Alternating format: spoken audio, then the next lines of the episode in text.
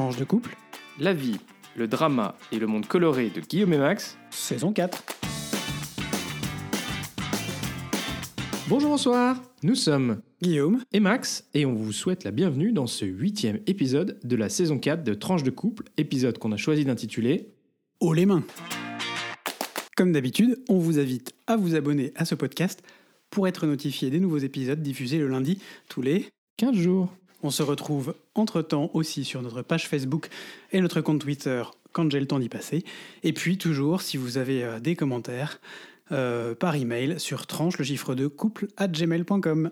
Enfin, un mot un seul, partagez sur vos réseaux sociaux, à vos proches, à toutes celles et tous ceux qui sont susceptibles d'être intéressés par le podcast.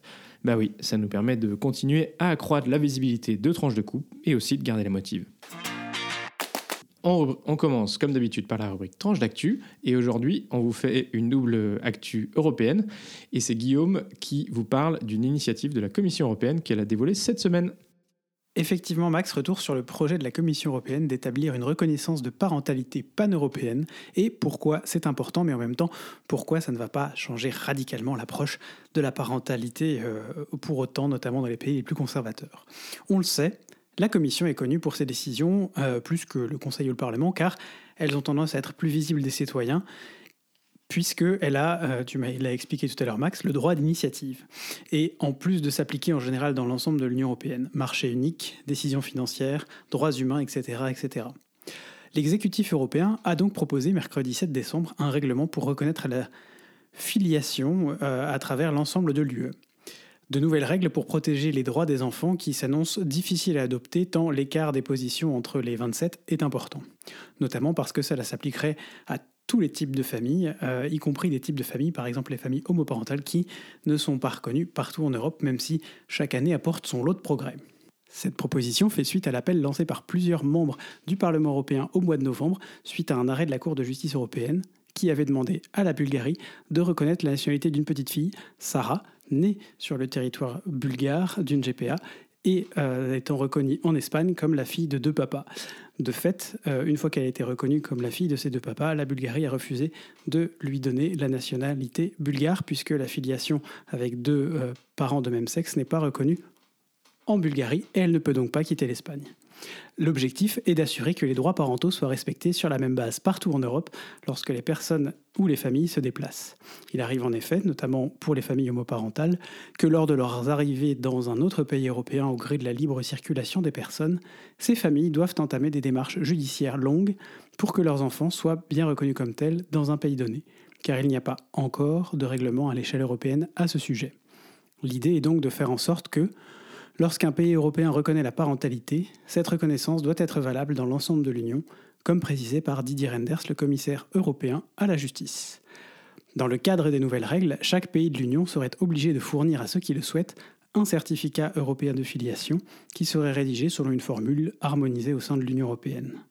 Un document qui ne remplacerait pas les documents nationaux équivalents tels que l'acte de naissance, euh, lesquels pourraient toujours être utilisés. L'autre idée au-delà de la parentalité, c'est aussi de protéger les droits des enfants qui grandissent dans ces familles et qui, en cas de problème, sont les premiers touchés. On le voit euh, avec le cas de Sarah dont on a parlé un peu plus tôt, et selon les chiffres de la Commission, ce ne sont pas moins de 2 millions d'enfants dans l'Union européenne qui se trouvent dans une situation où un État ne reconnaît qu'un seul de euh, leurs parents. Le texte proposé permettrait aux enfants de bénéficier des droits qui découlent de la filiation dans toute l'Union européenne, notamment pour ce qui touche aux successions, aux obligations alimentaires et aux droits de garde. On sait que c'est un sujet euh, sensible, y compris au sein de l'Union européenne, euh, et c'est une des raisons pour laquelle euh, donc la Commission s'est saisie de ce dossier. Tous les enfants devraient avoir les mêmes droits, indépendamment de la façon dont ils ont été conçus, où sont nés et de leur type de famille, a souligné encore Didier Renders, dans des propos reliés dans Politico. On imagine facilement que cette proposition aura beaucoup de mal à passer dans certains États de l'Est européen et du Sud, notamment en Hongrie, en Pologne, ou pour la droite française actuellement en PLS. Pour rassurer les troupes, le commissaire européen rappelle qu'il n'est pas question de changer les lois nationales existantes, mais de faire en sorte qu'une parentalité confirmée juridiquement par un pays européen ait la même valeur dans n'importe quel autre pays. Merci beaucoup Guillaume pour ce point tout à fait clair qui représente une avancée des droits en Europe. Alors Max, Qatar ou pas Qatar? Alors, Alors on va revenir quand même rapidement en- avant le point belgitude. euh, voilà, les... pas Qatar parce que les Belges sont quand même sortis très tôt de cette Coupe du Monde. hein. C'est- c'est- c'est- Voilà, on pense bien à vous les Belges.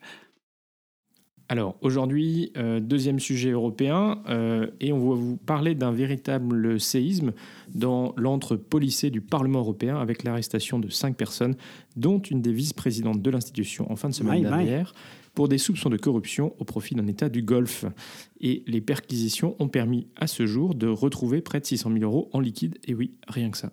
Eh, Mais, qui garde 600 000 euros en liquide chez lui quoi? C'est pas ou chez elle, c'est pas possible. Au total, des sacs de billets visiblement. Mon Dieu. Alors, sortez le popcorn, on vous raconte tout. Ouais, et sorti la Budweiser aussi. Alors tout commence par l'annonce par le parquet fédéral vendredi 9 décembre d'une quinzaine de perquisitions qui ont été menées à Bruxelles dans le cadre d'une enquête pour des faits de corruption.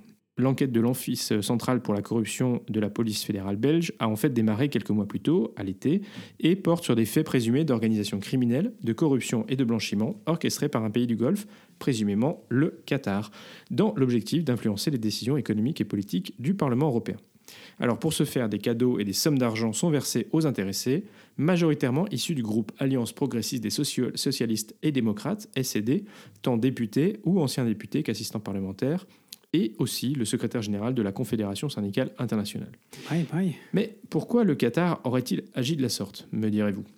Bah, Probablement en premier lieu pour défendre son image et sa Coupe du Monde de football, très décriée, et aussi euh, face aux critiques euh, sur la situation des droits de l'homme et les conditions des travaux euh, de travail des migrants qui sont venus préparer, les infrastructures du pays, mais aussi certainement pour peser sur les orientations politiques de l'Union.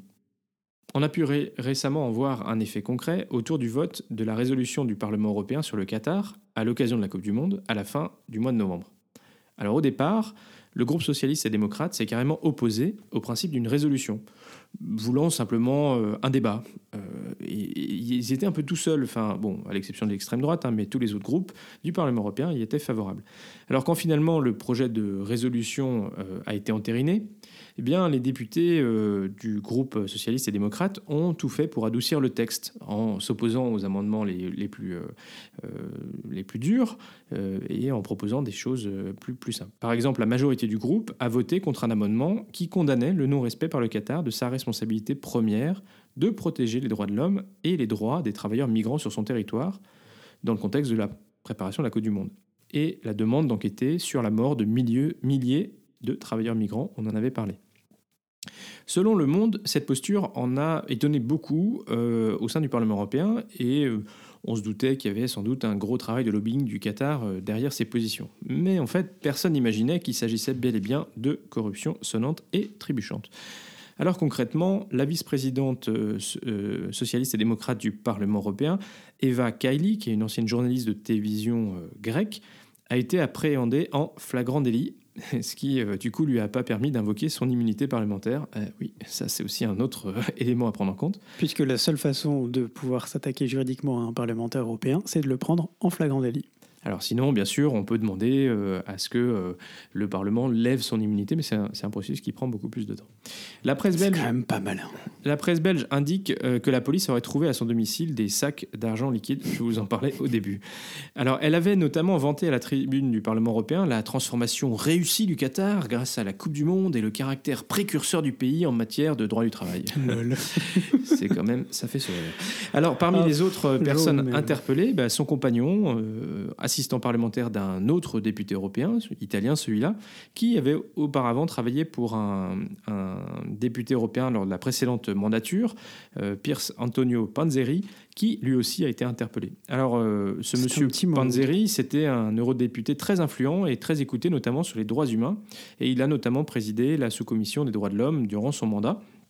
Et euh, il s'est euh, félicité lui aussi que le Qatar soit devenu une sorte de référence en matière des droits humains, ce qui est quand même assez, euh, euh, comment dire, étonnant euh, Mm. comme position. Alors l'autre personne interpellée était une personne influente des milieux syndicaux européens, Luca Vicentini, élu en novembre secrétaire général de la Confédération syndicale internationale. Affaire à suivre, ça n'est peut-être que la partie euh, émergée euh, de l'iceberg, mais on est, on est sûr en tout cas que le Parlement européen euh, est l'objet d'opérations d'influence. Ça, c'en est une... Alors même qu'on vous disait dans le podcast précédent que parfois le rôle du Parlement européen est, parfois un peu surévalué aux yeux de, de- de- de- travail de certains eurodéputés, il y en a qui manifestement se battent quand même pour que leurs convictions et euh, leur salon se remplissent de sacs de billets. Euh, Exactement. Euh, bah, il faut voir que quand même les, déclarations euh, et les résolutions politiques du Parlement européen, bah, elles ont quand même une portée assez importante. Donc ça, c'est une chose. Et puis aussi, bah, comme on l'a dit, le Parlement européen, il est co-législateur avec le Conseil. Et donc en réalité, il peut s'opposer ou amender dans le cadre des trilogues les propositions Oh, de la Commission trilogues. et du Conseil. On Voilà. des Alors, au. Parlement européen, bien sûr, bah, c'est la consternation. Euh, le groupe socialiste et démocrate a lui-même appelé à une enquête approfondie, à une divulgation euh, complète des faits, soutenant une euh, tolérance zéro à l'égard de la corruption et affichant sa totale coopération avec la justice. Ils ont même été jusqu'à demander la suspension des travaux sur tous les dossiers et votes concernant les États du Golfe. Mm. Bon, Bien sûr. C'est, c'est, euh, c'est- comment on dit crédi- crédible. Euh, oui, oui, non, c'est surtout, ça, ça tombe, ça, tombe bien, quoi, finalement. Bref, merci Max pour euh, cette petite information. On n'était pas sûr qu'on allait vous en faire une, une, euh, une, une, euh, comment une grosse brève à part entière, et puis finalement, bah, On, on a tiré le on, fil, on finalement. commence à avoir des, il y a commence à y avoir, euh, il commence à y avoir suffisamment d'informations euh, pour en parler. Ensuite, on enchaîne euh, sur la rubrique Belgitude. Et Guillaume, c'est parti, comme d'habitude. Mais oui, absolument. Aujourd'hui, c'est une rubrique Belgitude qui nous amène en Flandre. Alors, elle nous amène Non. deux fois. On n'a même pas une, mais deux rubriques Belgitude. C'est Noël. On est généreux. Euh, on va commencer avec une histoire typiquement belge. Incroyable. Incroyable. C'est incre. Euh, c'est c'est ça, c'est incre. Euh, la semaine dernière, samedi soir, une folle course-poursuite a eu lieu après qu'un véhicule ait percuté un camion euh, stationné à Anvers, raconte le quotidien flamand Hot Newsbad. Le conducteur euh, qui, avait, qui était rentré dans le camion tentait de fuir la police après avoir refusé de s'arrêter lors d'un banal contrôle de routine. Cet accident a ensuite donc euh, forcé le conducteur à poursuivre sa course à pied pour euh, semer les policiers, policiers euh, et il sera interpellé tout de même un peu plus tard. Mais ce qui est cocasse, c'est qu'au même moment, les quatre autres personnes également présentes dans la voiture ont tenté de prendre la fuite, sauf une. Donc déjà, si vous faites le calcul, vous êtes sur six personnes dans la voiture. Euh, une des personnes est restée derrière, la mère du conducteur. Euh, elle est restée euh, dans les parages, elle n'a pas tenté de fuir la voiture. Mais Pourquoi? Mais pourquoi? Eh bien, tout simplement parce qu'elle parce qu'elle avait fait une commande de frites un peu plus tôt et qu'elle voulait pouvoir aller récupérer le paquet de frites acheté. Et euh, bah, elle a été naturellement arrêtée, voilà, euh, en allant récupérer son paquet de frites un peu plus tard. Voilà, ça c'était la première euh, l'histoire belge de notre rubrique Belgitude. La deuxième, c'est un, une chanson euh, flamande qui fait un carton en Ukraine cet hiver. Alors pourquoi c'est une chanson qui s'appelle Rue Morgan Morgan Bonjour, bon- bonjour aujourd'hui en somme en français. Euh, c'est une chanson qui date de 1971-1971 et qui est devenue un hit, notamment sur TikTok et sur les réseaux sociaux en Ukraine. Pourquoi? Mais pourquoi? Parce que euh, euh, dans Rouille Morgan, euh, donc il y a Rouille, et ce qui veut dire euh, bon, euh, bon matin, Morgan. bonjour, et puis Morgan matin. Et Rouille en, en ukrainien, Roy, c'est une insulte populaire qui veut dire un peu, qui veut dire un peu. Voilà, c'est une insulte qu'on ne va pas traduire, mais, Ah, mais bravo, qui permet bravo. de montrer, qui, qui, qui sert, qui sonne euh, de la même façon que Rouille Morgan et qui euh, permet aux Ukrainiens de montrer une forme de résistance, puisque même quand tout va mal, ils envoient cette chanson, ils écoutent cette chanson et ils montrent. C'est une chanson qui est tout à fait joyeuse, hein, on vous la postera sur les réseaux sociaux. Euh, il euh, montre que euh, malgré, euh, même s'il n'y a plus d'électricité, malgré les privations qu'il doit supporter à cause des attaques russes, il garde le moral, il garde, voilà, il garde la joie, une certaine joie de vivre comme ils peuvent, et il le montre via cette chanson qui leur permet aussi de faire passer un message finalement pas très fin, mais on s'en fout, je crois, à ce stade, à la Russie. alors. hein. Ah, le temps de Noël on en a déjà parlé, mais à chaque fois, si vous réécoutez nos précédents podcasts de la période de Noël, vous savez que pour nous, c'est toujours un casse-tête. Alors il y a deux semaines, on nous a parlé des cadeaux. Là, on pourrait parler des vacances et puis des, des Noëls en famille et, ou avec des amis. Eh oui, effectivement. Parce que, euh, bah, pour nous, euh, dans nos familles, euh, Noël, c'est toujours un moment important. En famille. en famille. Et donc, forcément, bah, quand on est deux et qu'on veut pas se séparer, aller chacun dans, dans sa famille, bah, du coup, il faut s'organiser un petit peu. Bah oui, parce que euh, donc euh, chez nous, si je sais pas si on vous l'a déjà dit, mais on a organisé un schéma euh, tout à fait, tout à fait inédit pour savoir quelle année, dans quelle, quelle année on va, dans quelle famille pour le- le- les jours le 24 et le 25. Bon, c'est classique quand même, hein, inédit, inédit. Ah bah euh, dans ma famille, c'était inédit. Pardon, je ouais, précise. mais t'es l'aîné, donc c'est Ah, normal. Voilà. Euh, et un schéma qui, du coup, bah, chez Max, ça s'est mis en place euh, d'abord euh, avec euh, un premier mariage, puis avec un second mariage, puis avec un mais- troisième. Mais... en gros, quand on débarque derrière, on, on récupère. Quoi. On- Oui, mais il faut aussi dire que finalement, euh, chez nous, euh, il y avait déjà cette, cette mise en place de une ça. année sur deux. Dans ma famille, ça existait déjà. Donc, Euh, ça s'est fait plutôt avec, mes, facilement. avec, mes, avec mes parents, on, on- on allait une fois dans leur famille, une fois dans l'autre. Ça permet de ménager les esprits, n'est-ce pas euh, Et les sensibilités de tout le monde. Après, c'est sûr que la différence aussi, euh, et je crois finalement c'est le cas, à la limite, c'est- pour le coup, on va dire, bah, ta famille, Guillaume, est la plus proche de l'ensemble euh, de, de l'ensemble des, des trois belles familles, Euh, mais euh, c'est nous qui sommes loin, pour le coup. Oui, Parce c'est un que- peu compliqué. Mais en théorie, nous, on pourrait faire euh, euh, Le disons, 24 le 24 à un endroit et le dans un 25 endroit et le l'autre. 25 dans l'autre. Ouais. Mais comme mes frères et sœurs, euh, leur belle famille est loin, euh, du coup, euh, en gros, euh, le 24 et le 25, on les passe dans la, au même endroit. Et donc, on organise un, un Noël euh, avant ou après Noël, euh, mais souvent un peu décalé. C'est-à-dire, euh, bah voilà, là, cette année, pour nous, ça va être euh, le week-end du 17-18 décembre, donc qui est le premier week-end des vacances en France, où on fêtera Noël dans ma famille cette année. Absolument. Ben oui, donc euh, on sera en région parisienne euh, euh, pour le- les, les jours de Noël. On a, on a, on a quasiment jamais, je crois, fait d'entorse à cette tradition depuis que qu'on fête Noël dans nos familles, hein, sauf une fois. C'est ta famille Capri, malheureusement. Euh, Ah bah où, bravo. euh, où, euh, une année où c'était famille et on a passé Noël à Strasbourg pour les rencontres européennes de Thésée. On était volontaires et c'est une chouette expérience. Mais du coup, on est arrivé, euh, je sais pas, mi-décembre ou quelque chose comme ça pour aider et, euh, on avait prévu de passer Noël à Strasbourg dans un couvent de, capucins. Et en fait, c'était aussi une chouette expérience dans un sens. Ça permet de vous raconter un peu aussi euh, nos Noëls un peu particuliers, un peu, enfin nos expériences un peu sympas et un peu hors du, hors du temps, un peu différentes. Exactement, on avait fait euh, des euh, soirées à Paris, on avait fait des soirées de euh, du Nouvel An un petit peu peu différentes, notamment une année on a été faire des maraudes. Mm. Euh, voilà, le soir du, réveillon, c'était une très très belle expérience. On n'a jamais Je aimé s'ennuyer pour nos réveillons. On a, jamais... on, a, on a fait peu de réveillons en fait. On n'a pas. f- Est-ce qu'on a fait des gros réveillons avec des amis en mode gros stuff et compagnie? Si, c'est arrivé une fois ou deux. Si, on en a fait au moins un à Bruxelles. À Bruxelles pour l'anniversaire de, de Pour l'anniversaire de Tef, si tu nous écoutes, Tef. Euh, Je crois que c'est plutôt euh, Élise qui nous écoute que Tef. ah, Élise, coucou. Donc voilà. Euh, Oui, non, on a fait ça effectivement. Non, on est plutôt en mode euh, petit réveillon, euh, jeu de société, bon repas. Small is beautiful. small is beautiful. Ouais, ça c'est vrai que c'est plutôt notre, notre tradition. Mais alors cette année, Mais on empiète sur notre prochain podcast là. Voilà, on en, allez, on n'en parle pas cette année, on, en parlera dans notre prochain On va se garder pour l'épisode 9 parce que sinon, déjà là, on vous raconte.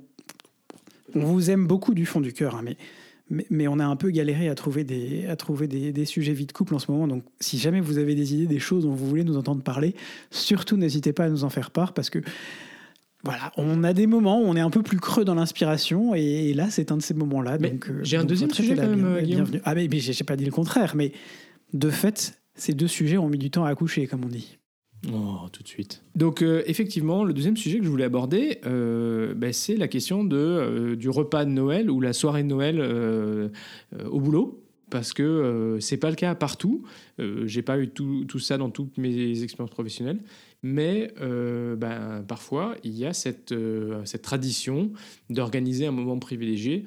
Alors parfois, c'est juste d'aller déjeuner avec l'équipe. et parfois, c'est un peu plus organisé. Par exemple, dans là où je bosse, bah, il y a vraiment une soirée de Noël qui est organisée où les conjoints sont invités. Donc Guillaume, bah, avec le Covid, on n'a pas pu faire ça du coup pendant deux ans de suite. Mais Guillaume, euh, eh ben, cette semaine, on va aller à la soirée de Noël de mon boulot. Bah oui, mais c'est toujours une, une chouette expérience. Puis en plus, euh, ils font pas les choses à moitié. hein.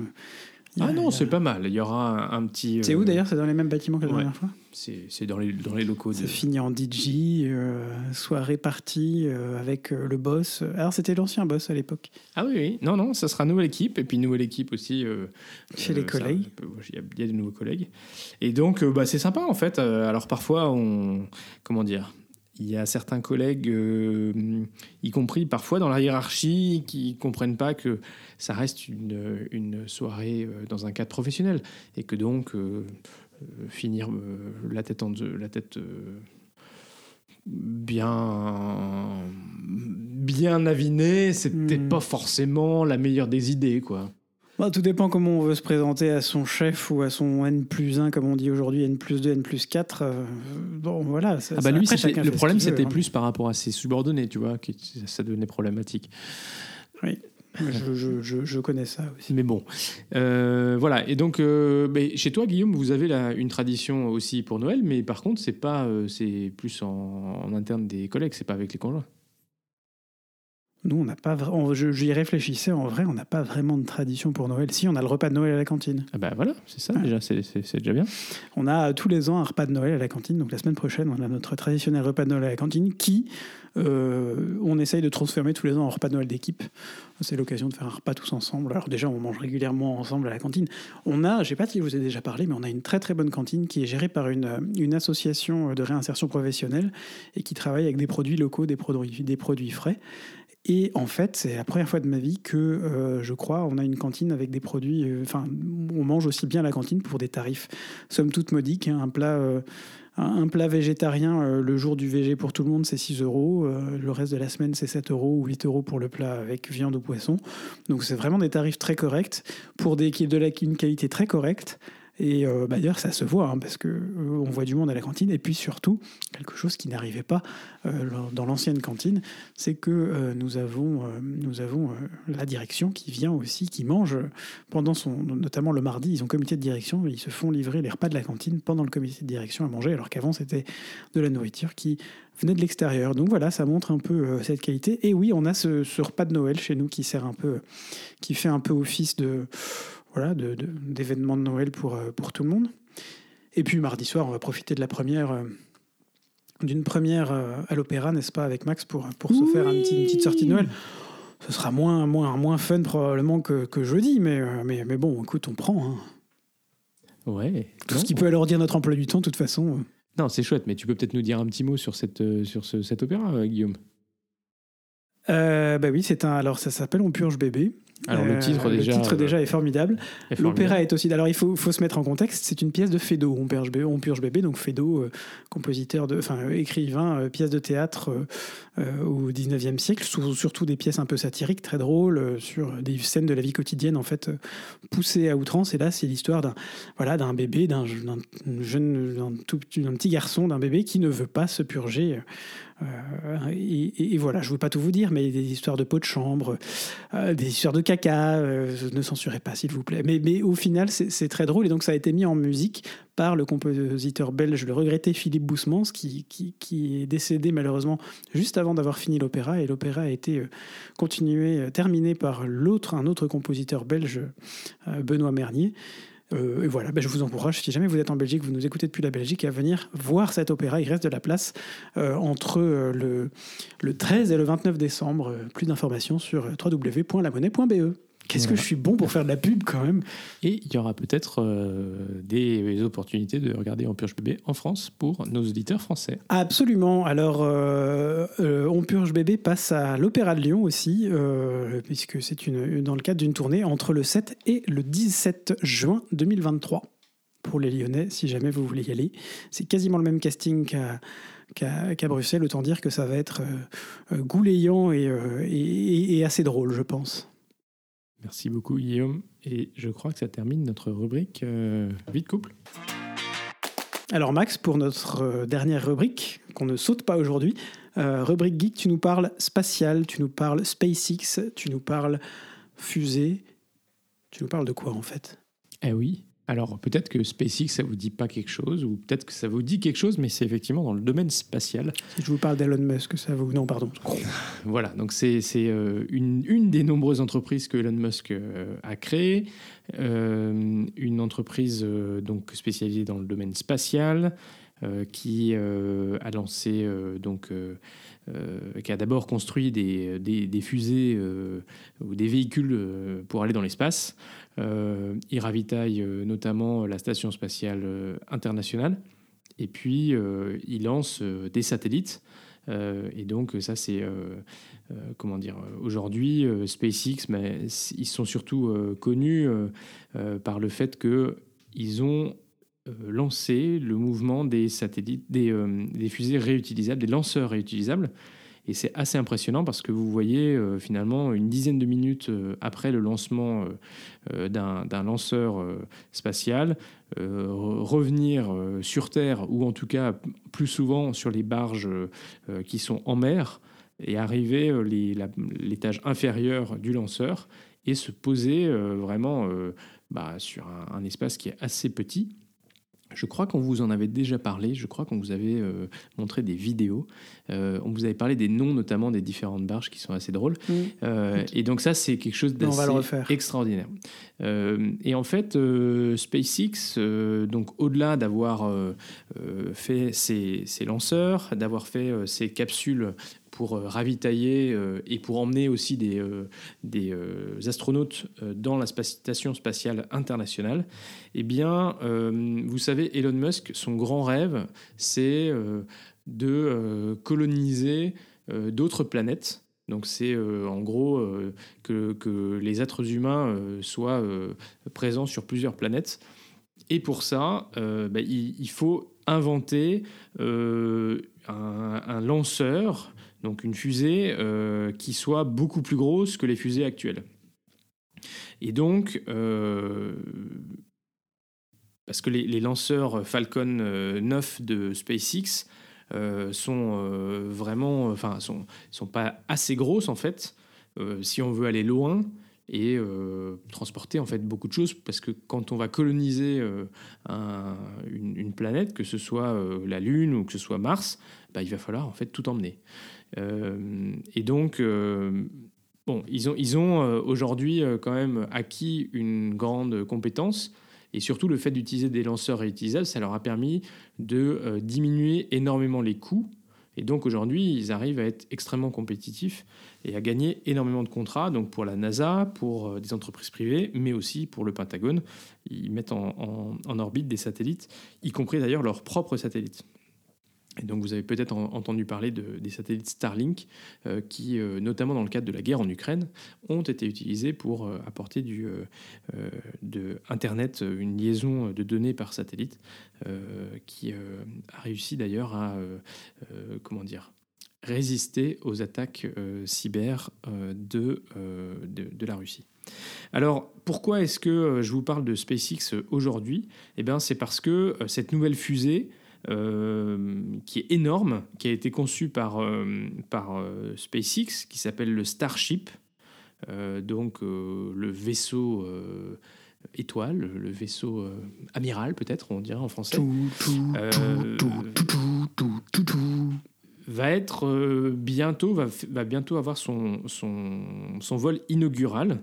Euh, et euh, les dimensions sont massives. Et l'idée, c'est là aussi que euh, ce lanceur, bah, puisse être réutilisable, ce qui est, absolument fou. Hein. il faut bien voir que les concurrents de SpaceX, eux, c'était des fusées à, des centaines de millions de, dollars et pas réutilisables. Hein. Et donc, aujourd'hui, bah, justement, euh, bah, tous ses concurrents, qu'ils soient américains mais aussi européens, bah, ils regardent un peu d'un mauvais œil euh, le fait que, euh, SpaceX va bientôt arriver à faire ce vol inaugural de ce lanceur énorme, parce que en fait, les autres sont complètement à la ramasse. et là, on voit bien que SpaceX prend une avance redoutable. Avec, avec ce lanceur.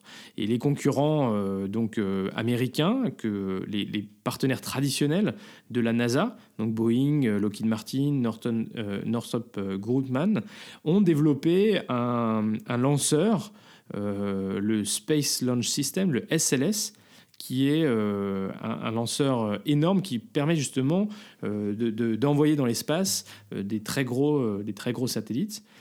Mais il a fallu plusieurs dizaines de milliards de, dollars pour le développer, plus de 2 milliards par lancement, donc je, disais des centaines de millions de dollars, non, là on est sur 2 milliards par lancement, et en plus il n'est pas réutilisable. Et donc, euh, quand euh, SpaceX va pouvoir faire voler régulièrement, parce que du coup, forcément, si vous n'avez pas à reconstruire une nouvelle, un nouveau lanceur à chaque, euh, à chaque vol, parce que votre lanceur, en tout cas l'étage, le, premier étage, revient sur Terre, ben en fait, vous pouvez relancer très très vite. Et donc, vous avez des cadences de lancement. Et surtout, vous n'avez pas besoin de repayer un nouveau lanceur, donc ça vous coûte beaucoup moins cher de faire, de faire voler vos vols. Et en plus, donc le SLS, ben, il sera pas, euh, euh, il va voler beaucoup moins souvent parce qu'à chaque fois, il va falloir euh, en fait redévelopper, refaire des modèles qui sont quasiment uniques. Et donc, il y a eu un premier vol, mais le deuxième, ben, ça sera pas avant 2024. Donc aujourd'hui, bah, il est clair que SpaceX continue de prendre une avance énorme et du côté aussi des, concurrents européens, c'est vraiment, enfin, Ariane Espace euh, était euh, jusqu'ici euh, vraiment en position quand même de leader pour les lancements institutionnels et des privés. Ariane Espace avec sa fusée Ariane 5, c'est vraiment la fiabilité. Hmm. Et donc, on savait que quand on prenait un, un, parce qu'il faut bien voir créneau de un créneau de lancement. Voilà, il faut bien voir que la difficulté, c'est que c'est quand même une prouesse technologique énorme de lancer des choses, des satellites dans l'espace. Ça coûte très très cher de développer un satellite. Et donc, si jamais il y a un problème que la fusée euh, se crache, ce qui peut arriver, euh, eh ben vous perdez en fait euh, énormément d'argent, énormément de temps. Et donc, l'avantage de Ariane 5, c'était que c'était très fiable. Après, il y, avait un nombre limité de créneaux de lancement par an. Et puis surtout, on voit bien aussi, ben, Ariane, c'est une assez grosse fusée. Et donc, c'était bien pour lancer les plus, grosses, les plus gros satellites. Mais par contre, on pouvait peut-être pas en lancer. Euh, enfin, c'était peut-être plus difficile de lancer des plus petits satellites parce que ça coûtait très cher en fait d'utiliser Ariane 5. Et donc, ils ont lancé un nouveau programme qui s'appelle Ariane 6 avec, mais qui n'est toujours pas réutilisable. Donc là, à, nouveau, c'est quand même, euh, ça va être terrible. Donc l'idée, c'est d'arriver progressivement au réutilisable, mais on voit bien, eh bien, euh, SpaceX a un peu disrupté quand c'est pas euh, les technologies de base pour ça, c'est compliqué. Et donc, et donc aujourd'hui, bah, on voit le, ce qu'on appelle en France le New Space, ah, aux États-Unis, dans le monde entier, le New Space, c'est des nouvelles startups qui lancent des micro-satellites avec des micro-lanceurs parce que du coup, bah, ils arrivent en, réfléchissant différemment euh, euh, à, baisser les coûts. Et donc euh, aujourd'hui, bah, SpaceX continue à prendre de l'avance. Et le jour où, effectivement le Starship sera, sera en fonction, bah, ça va être vraiment une grosse claque dans la gueule de, des, fabricants historiques du spatial qui pourrait vraiment faire très très mal à, à, SpaceX parce que pardon, à Ariane, euh, Ariane Espace, parce que ben, un certain nombre euh, de euh, pays, y compris européens, vont choisir, à la fois parce que c'est moins cher, à la fois parce qu'ils pourront lancer plus rapidement, d'utiliser les services de SpaceX plutôt que d'utiliser le lanceur Ariane 6 euh, de, euh, de Ariane Espace. Voilà, donc c'était un petit, euh, un petit, une petite brève sur le sujet pour vous ouvrir aussi les yeux sur, sur bah, des développements concurrentiels et technologiques importants qui arrivent dans le domaine spatial. et puis, on verra aussi que, par exemple, l'armée américaine elle a demandé, elle est en train de regarder avec SpaceX peut-être d'utiliser le spaceship pour aller déplacer euh, très rapidement des troupes et du matériel à l'autre bout du monde. Ah, et donc ça, ça va aussi avoir un, enjeu majeur pour d'autres bah, Il va falloir agrandir le nombre de personnes que tu mets dedans aussi. Hein. Voilà, bah, alors, dans un premier temps, euh, je crois qu'il n'y aura pas, euh, il y aura pas d'humains qui seront envoyés, mais, mais ça c'est sûr qu'on va y arriver très vite, surtout que l'objectif c'est quand même de la colonisation. Euh, mais bon, voilà, le- les prix de production, les prix de lancement, la réutilisation, ça va vraiment avoir un, effet euh, euh, majeur dans le domaine du spatial qui était vraiment réservé à- au Happy Few et surtout avec un coût énorme. Et donc, bah, on peut quand même voir effectivement que, et puis derrière, ça veut dire aussi que potentiellement, on va pouvoir aller récolter, peut-être euh, mettre des machines, euh, outils euh, sur des planètes, sur des astéroïdes, sur des voilà, et aller récolter des, euh, euh, des matériaux rares, euh, qui, euh, des ressources naturelles qu'on n'a peut-être pas insuffisamment sur Terre. Donc, à partir du moment où on devient une échelle euh, industrielle et qu'on arrive à envoyer plus que des satellites dans l'espace, bah, ça va vraiment avoir un effet, euh, un effet majeur. Donc, vous pouvez euh, vous attendre à ce que le spatial devienne un nouveau, euh, un, un- un nouveau domaine, Mhm. y compris d'ailleurs de compétition entre euh, les, les grandes nations. On voit aujourd'hui, récemment, là, le- la Chine a inauguré sa station, station spatiale internationale Mhm. à elle-même, puisque les États-Unis avaient refusé qu'ils rentrent dans le projet de station spatiale internationale. Donc ils ont créé leur propre station spatiale.